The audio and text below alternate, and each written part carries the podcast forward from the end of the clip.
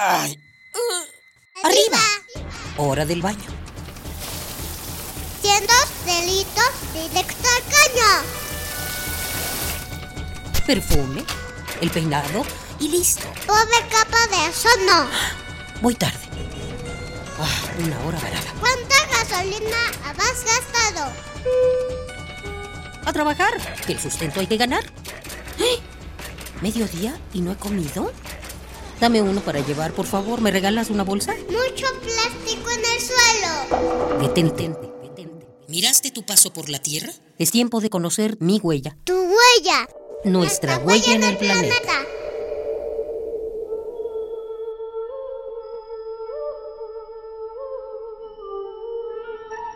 Séneca era un niño de origen maya al que le gustaba observar y preguntarse por lo que le rodeaba.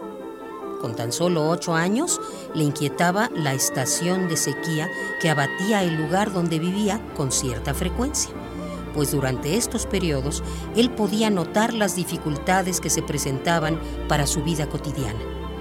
Para evitarlas, se construyó una gran obra hidráulica a la cual llamaron Chultún, cisterna labrada.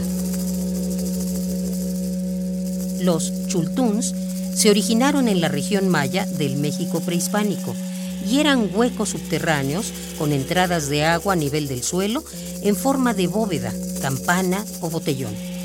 Tenían una capacidad aproximada de 30.000 litros de agua que podían abastecer alrededor de 50 personas durante el periodo de sequía, aproximadamente seis meses, cubriendo necesidades básicas como higiene, para beberla, como riego de cultivo o para cocinar.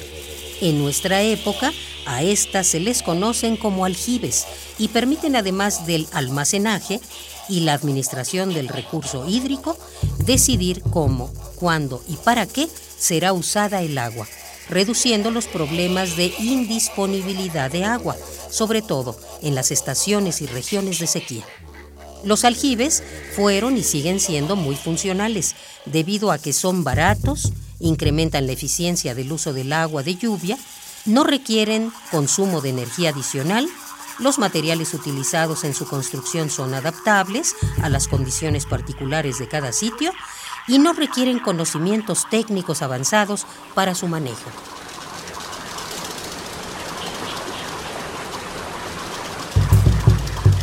En el México prehispánico, los mayas no fueron los únicos que conocían la importancia del agua para su vida cotidiana.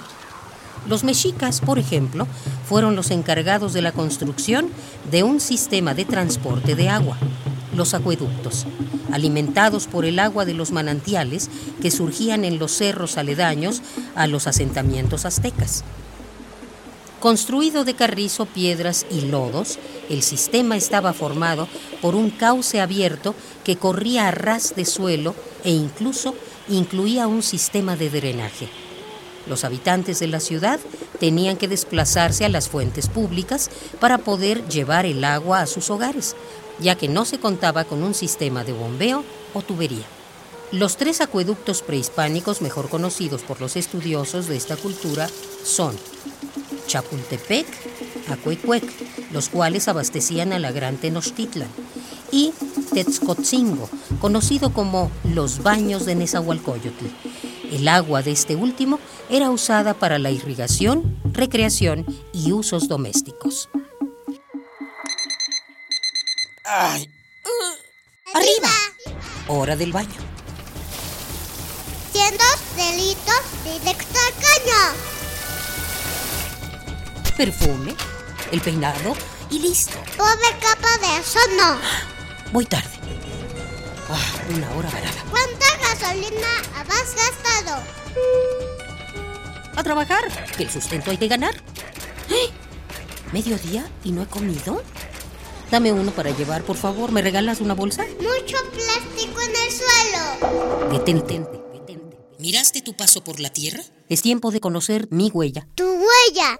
Nuestra, huella, en el planeta. planeta.